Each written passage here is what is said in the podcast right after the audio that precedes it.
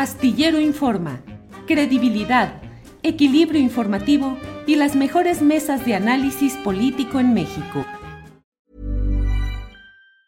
Hey, it's Ryan Reynolds and I'm here with Keith, co-star of my upcoming film If, only in theaters May 17th. Do you want to tell people the big news? All right, I'll do it. Sign up now and you'll get unlimited for $15 a month in six months of Paramount Plus Essential Plan on us. Mintmobile.com slash switch. Upfront payment of $45 equivalent to $15 per month. Unlimited over 40 gigabytes per month. Face lower speeds. Videos at 480p. Active Mint customers by 531.24 get six months of Paramount Plus Essential Plan. Auto renews after six months. Offer ends May 31st, 2024. Separate Paramount Plus registration required. Terms and conditions apply if rated PG. One size fits all seemed like a good idea for clothes. Nice dress. Uh, it's a it's a t-shirt. Until you tried it on. Same goes for your healthcare. That's why United Healthcare offers a variety of flexible, budget friendly coverage for medical, vision, dental, and more. So, whether you're between jobs, coming off a parent's plan, or even missed open enrollment, you can find the plan that fits you best. Find out more about United Healthcare coverage at uh1.com. That's uh1.com. Víctor, buenas tardes. ¿Qué tal? Muy buenas tardes, Julio. Un gusto estar de nuevo en este programa que es pues de los pocos este, programas decentes y, y llenos de inteligencia que hay en, en nuestro país. Muchas gracias. Al contrario, Víctor, gracias, gracias por tus palabras, gracias por estar aquí. Víctor, ¿cómo va la situación del medio ambiente? Y te lo pregunto viendo una perspectiva en lo general. Eh, yo he tenido la oportunidad de asomarme a muchos asuntos relacionados con el medio ambiente en nuestro país y me da la impresión de que hay una lucha constante de grupos que defienden sus recursos naturales, la ecología, la viabilidad de su vida comunal y sin embargo se enfrentan no solo a los poderes, digamos, naturalmente contrarios que son los empresariales, los industriales, los extractivistas, sino también pareciera o que no tenemos la normatividad adecuada para enfrentar estos problemas o que en las estructuras de gobierno no hay la capacidad suficiente para enfrentarlos. ¿Cómo ves ese panorama, Víctor? Sí, eh, muy, buena, muy, buen, muy buena pregunta. Eh, a ver, eh, yo tengo la extraña fortuna de ser pues, un investigador científico durante más de cinco décadas en la UNAM, de ser un activista y un luchador por la naturaleza y al mismo tiempo pues ya estuve ahí metido, digamos, en el horno de, de lo que es el Estado, ¿no? Y esto me da una mirada, creo que interesante. A ver, yo primero... ¿Pensaste diría... alguna vez llegar a ser titular de la Secretaría correspondiente, Víctor? Perdón, no, eh, no, no te oí ¿Llegaste la... algo? ¿Alguna vez llegaste a pensar que podrías ser el no. secretario del Medio Ambiente? No, no, no, porque justamente este, mi, mi, trayectoria me ofrecieron muchos puestos administrativos y prácticamente no tuve más que dos pequeñitos. Y bueno, pues esta vez, este, frente a una llamada del presidente de México y bueno, a ver, habiendo colaborado con, con la llegada de, de la izquierda al gobierno mexicano, bueno, pues había que, había que decir que sí. Sí. Ya luego pues, se complicó todo, pero bueno, eso ya es otra historia. Uh -huh. El caso es que, a ver, yo primero lo que diría, a ver, hoy la ciencia, es la ciencia la que nos está dando un panorama del mundo de que estamos en lo que ya se llama una emergencia planetaria. ¿okay? Estamos en una situación muy difícil en el mundo. Y básicamente eh, esto significa dos cosas.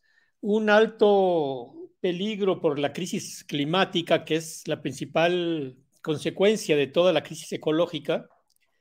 Y lo segundo, que no se ve y que está totalmente ligado con esto, es que estamos viviendo la mayor desigualdad social de la historia.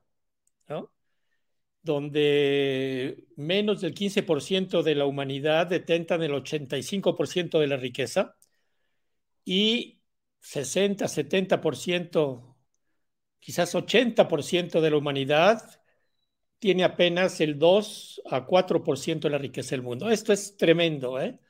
Y esto lo ha mostrado, las dos cosas la han, la han este, evidenciado, insisto, no una ideología, no una posición política, sino es evidencia basada en análisis, estudios, datos duros de la ciencia. ¿no? Ese es el punto. Eh, ¿Cómo están respondiendo los, los gobiernos? Y de nuevo, en el panorama de, voy a, tomar el panorama latinoamericano, pues como nunca antes, pues hemos, estamos frente a 12, 10, 12 gobiernos progresistas o de izquierda en, en la región, ¿no? Pues prácticamente el, el, mapa de América del Sur es casi todo rojo. Sumas México, Cuba, eh, Honduras, etcétera, tenemos un panorama pues muy favorable. Sin embargo, y luego voy a llegar por supuesto al caso mexicano, sin embargo, eh, los gobiernos progresistas pues llegan en situaciones de haber pactado con fuerzas por razones, cada país es diferente, y eh, pues llegan con ciertos niveles de debilidad o de fortaleza a gobernar. Y entonces aquí es donde tenemos que poner el tema de, la emergencia planetaria, de la desigualdad social y de la crisis ecológica, porque pues en cuanto llegan al poder, la izquierda llega al poder, allí apenas comienza otra historia. Otra historia en la que se dan forcejeos tremendos adentro, ¿no? Este, por lo que yo vi, que ya es el caso concreto de, México, no solo salen chispas, salen rayos y centellas, porque adentro de los gobiernos se dan pues fuertes eh, desavenencias, más allá de lo que en este caso eh, un presidente puede disponer. Y eh, pues esto en el caso de México lo vimos claramente con el tema de los alimentos, con el tema del agua, lo estamos viendo ahora con Conagua, con el tema de energía, con el tema de la conservación de bosques, biodiversidad, etcétera, ¿no? Entonces, así digamos, eh, pues al final los gobiernos de izquierda en América Latina, conozco, conocemos muy bien los casos de, pues el, el, periodo anterior de Brasil, con Lula y con, y con la presidenta eh, Dilma Rousseff. Por ejemplo, en Sudamérica, los gobiernos progresistas no han podido contra los poderosísimos monopolios de producción de soya transgénica, por ejemplo, y maíz transgénico. Increíble lo que está, que es el caso extremo del extractivismo, ¿no? Para mandarlo básicamente a China, que como sabemos, este, ya, ya China ya rebasó a Estados Unidos en cuanto a la cantidad de capital invertido en América Latina, especialmente en Brasil, Argentina, México también, etcétera, ¿no?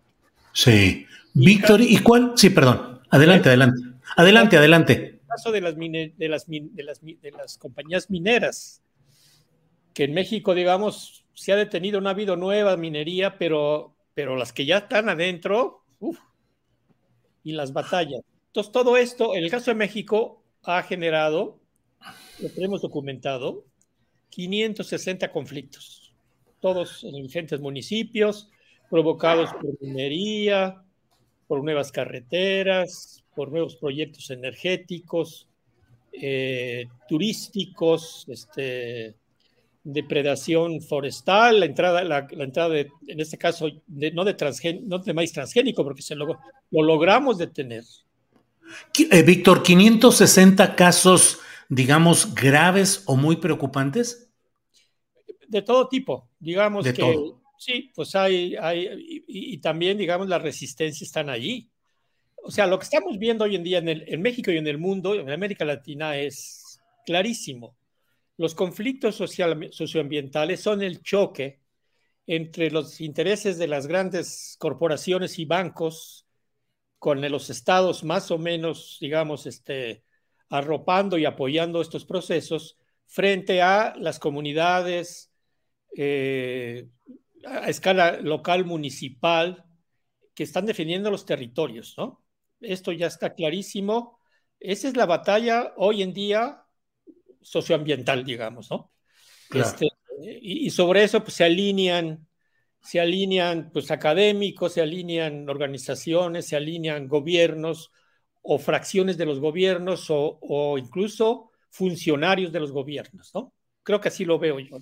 Claro. Víctor, ¿y cuáles serían los principales conceptos críticos del medio ambiente en México? Los cinco, diez, seis, no sé cuántos sean los puntos realmente rojos. Sí, sí, los puntos rojos son de nuevo este, el tema de alimentos.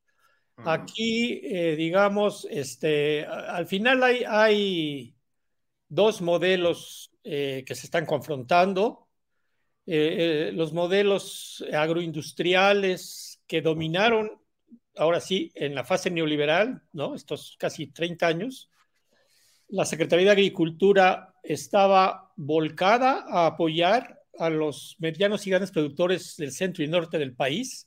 Son los grandes productores agrícolas y pecuarios, organizados, muy bien organizados, con los cuales tuvimos intentos de dialogar, pero no se pudo este, y de llegar a acuerdos, y que son los que han estado en contra del, del decreto presidencial para detener el glifosato, que es el principal herbicida totalmente demostrado que es un cancerígeno y, en fin, y la detención de la entrada del maíz transgénico en México, ¿no? Eh, creo que si algo dejamos, y claro, fue un forcejeo, fue una batalla, pero fenomenal para lograr que el presidente eh, decretara estas dos medidas, que es la, paulatina eh, sustitución del glifosato, que hoy con se ha volcado con muchos proyectos para encontrar las alternativas, que sí hay, totalmente claro que sí hay, y los intereses poderosísimos, ¿no?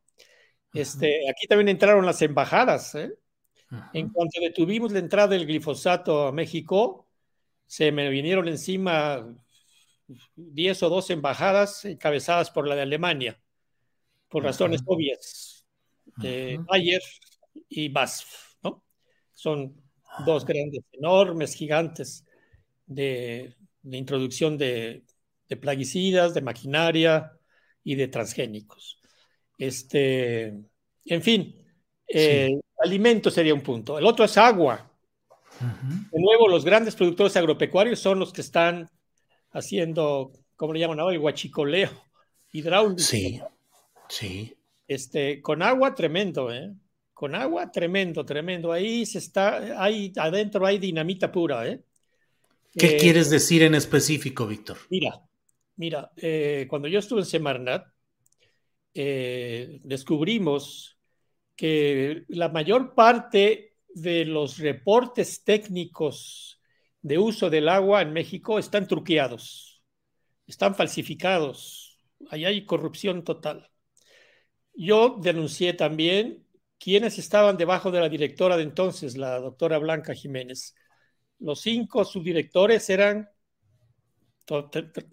gente tremenda, tremenda. Eran eh, el ex eh, eh, que era coordinador personal, me parece que de Peña Nieto, había, y todos con intereses ligados, como creo que también está el actual director de Conagua. Este, ese es uno. La otra, si recuerdas que hubo un incendio en Conagua, ¿te acuerdas? Hace sí, claro. tres, cuatro años. Todo un piso se quemó en, en Conagua. Bueno, eran todos los archivos de Conagua. ¿eh? con historiales. Con agua siempre fue la caja chica del presidente, desde que lo, lo fundó, me parece que Salinas de Gortari, si no me equivoco, con agua. Entonces allí había una larga historia que desapareció. En fin, pues es que tremendo, ¿no? Tremendo cuando uno sueña con un gobierno de izquierda que llega, se ilusiona uno, claro la realidad está tremenda, o sea, es un enfrentamiento en cada caso particular. El, el tercer caso es energía. Hey, I'm Ryan Reynolds. At Mint Mobile, we like to do the opposite of what Big Wireless does. They charge you a lot, we charge you a little. So naturally, when they announced they'd be raising their prices due to inflation, we decided to deflate our prices due to not hating you. That's right. We're cutting the price of Mint Unlimited from $30 a month to just $15 a month. Give it a try at mintmobile.com slash switch. $45 upfront for three months plus taxes and fees. Promo for new customers for limited time. Unlimited more than 40 gigabytes per month. Slows. Full terms at mintmobile.com. Burrow's furniture is built for the way you live. From ensuring easy assembly and disassembly to honoring highly requested new colors for their award-winning seating, they always have their customers in mind. Their modular seating is made out of durable materials to last and grow with you. And with Burrow, you always get fast, free shipping. Get up to 60% off during Burrow's Memorial Day sale at burrow.com slash ACAST. That's burrow.com slash ACAST. burrow.com slash ACAST. Este, pues ahí no, no contamos con la colaboración de la Secretaria de Energía actualmente. Pues demasiado obsesionados eh, con el con, lo, pues con el petróleo y el gas en una, en una época en la que ya esto no puede ser. Eso es una visión ya anacrónica, sobre todo cuando no, digamos, podemos entender que va a ser una transición todavía, etcétera. Pero si no hay una política energética alternativa poderosa, esto no. Muy bien lo del litio, excelente lo del litio, pero no hay una política energética alternativa en el gobierno actual que se vaya ya no por, los, por las grandes compañías extranjeras con las grandes hélices y etcétera. No, no, no, que se vaya por una opción social, que también ya es posible, de pequeña escala. Ya hay en México tres o cuatro experiencias por las cuales las, las comunidades y, los, y en las ciudades también toda una tecnología de pequeña escala para, y bueno, la Ciudad de México tiene un programa muy bueno, o sea, es, es claroscuros, ¿no? Ya no se puede estar en contra o a favor de la claro. y es que hay que estar viendo todo el entramado de, de casos positivos, muy positivos, casos neutrales y casos negativos. Entonces, este, energía sería el otro tema que yo apuntaría como fundamental en, en lo ambiental, ¿no? Claro. Víctor, ¿y cómo va la organización social? ¿Cómo va la lucha? ¿Cómo va la defensa de todo esto? Las leyes tal vez no son muy claras o muy contundentes, la estructura burocrática puede estar permeadas por todos estos eh, factores de corrupción, de herencias del pasado eh, corrupto de nuestro país, pero pues la lucha política y social sigue activa, aunque creo que con muchas bajas, asesinatos, movimientos muy golpeados.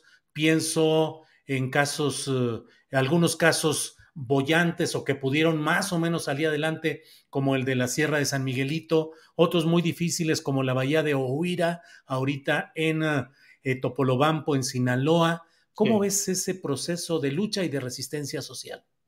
Mira, yo estoy impresionado porque efectivamente, a pesar de tantos reveses y, y, bueno, y con la esperanza de un nuevo gobierno, a ver, el nuevo gobierno sí ha, sí ha, sí ha facilitado en general, digamos, eh, porque los, se ven muchos casos que se han, se han ganado, ¿no? Este, de, deteniendo proyectos mineros, este, el caso de, del agua en, la, en, la, en Oaxaca, ¿no? En los valles centrales con con Copuda, que fue un movimiento que finalmente se ganó, también tuvimos que enfrentar allí, pues principalmente a la, a la ¿cómo se llama? Pues al, a Julio Scherer, que se, se oponía a que el agua fuera manejado por las comunidades, en fin, cuánta cosa. Y mi, mi, mi impresión es que eh, ha aumentado la resistencia en México, ha aumentado la resistencia en México este, se han multiplicado por todo el país las defensas de todo tipo, desde muy campesinas, muy indígenas, hasta las conexiones con, con los movimientos urbanos, ¿no?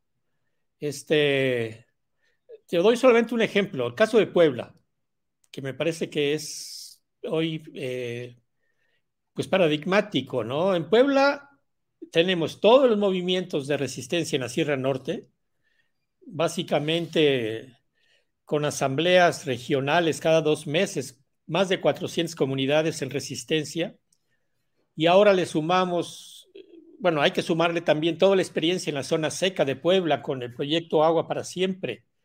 Eh, no, perdón, eh, sí, Agua para Siempre, que tiene ya 20, 30 años, con muchas comunidades. Pero ahora hay que agregarle un nuevo movimiento que surgió hace tres años apenas, que es el, eh, el Parlamento en defensa de, de, la de los derechos de la naturaleza. 80 organizaciones afiliadas de todo tipo, maestros, estudiantes, ejidatarios, campesinos, este, eh, eh, cooperativas de todo tipo, la, defensa del río Atoyac, en fin. Solamente en Puebla, esos tres grandes movimientos ya te dan un panorama de una resistencia muy fuerte, ¿no? Sí. Sí, sí, Víctor. Y ¿Qué futuro le ves a México? Vamos, estamos condenados a que triunfen los grupos extractivistas y el predominio de los intereses comerciales, industriales, nacionales y sobre todo extranjeros, o tienes esperanza de que pueda revertirse esa, esa tendencia? Mira, eh, pues va a depender también de lo que suceda justamente con, con ese conjunto de movimientos. Tengo la esperanza de que surja un gran frente, aprovechando, el, digamos, ahora el cambio de gobierno. Es decir, en un año eh, debería surgir un frente eh, de movimientos en México que eh, muestre la, la, fuerza que existe y que, digamos, se lleguen acuerdos generales por los cuales eh, se debe exigir a los candidatos, sean, digamos, los del, los del partido en poder, Morena, los tres candidatos, ¿no? y, los otros candidatos que surjan, digamos, y, con una plataforma muy clara, exigir 10, 12 puntos que eh, se comprometerían a, a, realizarlos. Y pues eso es lo que yo creo que sigue en el país y en el mundo. Claro, mientras tanto, eh, pues crece la preocupación porque, porque la situación, en el caso del clima, ahorita ya está comenzando la nueva COP, ¿no? Allá en, en, eh, Egipto, en Cairo, Egipto, pero yo, yo no, le, no le tengo mucha fe, ya estamos, ¿qué? 28 reuniones y se avanzan milímetros. Entonces, aquí es una permanente eh, eh, confrontación entre, entre, las fuerzas ciudadanas. Eh, los científicos ya están entrando cada vez más y más y más. Para mí, los cuatro sectores que, que mueven el mundo son las mujeres, el movimiento feminista, el movimiento ambientalista, los indígenas del mundo ya organizados en una internacional, y los campesinos, por supuesto, y, los científicos. Cada vez más y más están surgiendo movimientos en todo el mundo de científicos con compromiso social y ambiental. Eso es lo que yo veo ahora. Sí. Víctor, agradezco mucho la amabilidad de que hayas estado con nosotros, tu disposición para platicar sobre estos temas. Eh, cierro solo preguntándote, van, se van a cumplir ya cuatro años de ejercicio eh, neto del gobierno del presidente López Obrador. Desde luego faltan dos, eh, pero al menos en lo que va hasta ahora, ¿crees tú que aprueba o reprueba como defensor del medio ambiente en México? Uy. este, pues como dije, está, hay tonalidades, hay claroscuros. Eh, yo, yo pienso hacer un análisis al final del sexenio, ¿no? pero con mucho cuidado porque, ah, bueno, este es otro punto. Es que, digamos, los que están en contra de la 4T, ese es otro tema que ya no, ya no analizamos, pero normalmente hay, si hay una reacción en contras, generalmente son con muy pocos datos detrás. ¿no? No, hay análisis así objetivos que digan, está pasando esto o no está pasando. Este, yo diría que estamos a la mitad. A la mitad está, digamos, entre que se aprueban cosas y otras se desaprueban, ¿no? Este. Bueno. Pero bueno, vamos a esperar un par de años más y, y, y, y haremos un análisis lo más este, objetivo. Que hoy en el mundo eso es, es muy raro. Víctor, pues muchas gracias. Perdón, por eso el periodismo que ustedes hacen es, es muy importante. No, no.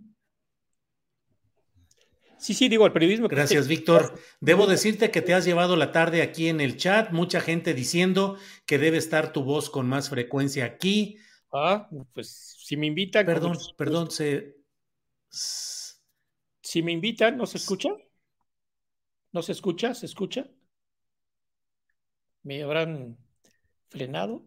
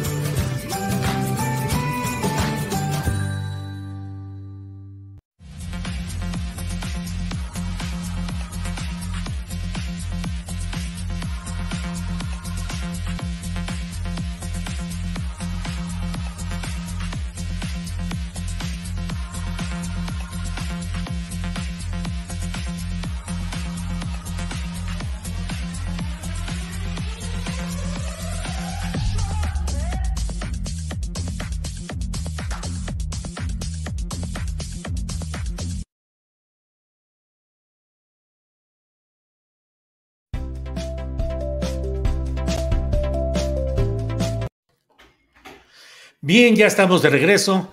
Víctor, Víctor, disculpa que estos problemas hay que agregar. ¿Me escuchas, Víctor? Sí, sí, sí. Ah, sí, Víctor, habrá que agregar a los problemas que estábamos hablando de muchos asuntos, también el del Internet y las comunicaciones. Ya sé que es otro tema, pero es una manera amable de tratar de salir del atorón. Discúlpanos, por favor. Problemas técnicos, se nos va el Internet de manera... Y bueno, nos quedamos ahí. Por favor, Víctor, eh, no sé en qué te quedaste, estabas, eh, estábamos hablando ya en la parte final de hacer un examen a fin de, de sexenio y de la importancia de dar información ponderada de estos asuntos. Sí, no, no, no, simplemente que me decías que en los chats estaban Ah, sí, que están diciendo Toledo Astillero tiene que estar con más frecuencia. Son temas que deben estar aquí presentes con más, de manera más asidua. Así es que te dejo ahí ese comentario que podrás ver. Miguel Ángel Villafuerte dice: Víctor Toledo debe ser un permanente aquí en Astillero. Eh, bueno, eh, ingeniero Oliver, que inviten a Víctor Toledo como colaborador permanente. Y así están, nomás de ahí ahorita dos que van cayendo ahí. Así es que si me invitas, con mucho gusto. No sé qué, qué significa permanente cada cuándo, pero. Si quieres, lo, lo hablamos lo ya vamos. en privado y nos ponemos de acuerdo, Víctor. Y mil gracias de nuevo por la invitación. Al contrario, Víctor, gracias y hasta luego. Chao, chao. Gracias. Hasta luego. Imagine the softest sheets you've ever felt. Now imagine them getting even softer over time. That's what you'll feel with Bowl and Branch's organic cotton sheets. In a recent customer survey, 96% replied that Bowl and Branch sheets get softer with every wash. Start getting your best night's sleep in these sheets that get softer and softer for years to come. Try their sheets with a 30-night guarantee. Plus, get 15% off your first order at bowlandbranch.com. Code BUTTERY. Exclusions apply. See site for details. Support comes from ServiceNow, the AI platform for business transformation. You've heard the hype around AI. The truth is, AI is only as powerful as the platform it's built into. ServiceNow is the platform that puts AI to work for people across your business, removing friction and frustration for your employees, supercharging productivity for your developers, providing intelligent tools for your service agents to make customers happier. All built into a single platform you can use right now. That's why the world works with ServiceNow. Visit servicenow.com/ai for people to learn more. Para que te enteres del próximo noticiero, suscríbete y dale follow en Apple, Spotify, Amazon Music, Google o donde sea que escuches podcast. Te invitamos a visitar nuestra página julioastillero.com.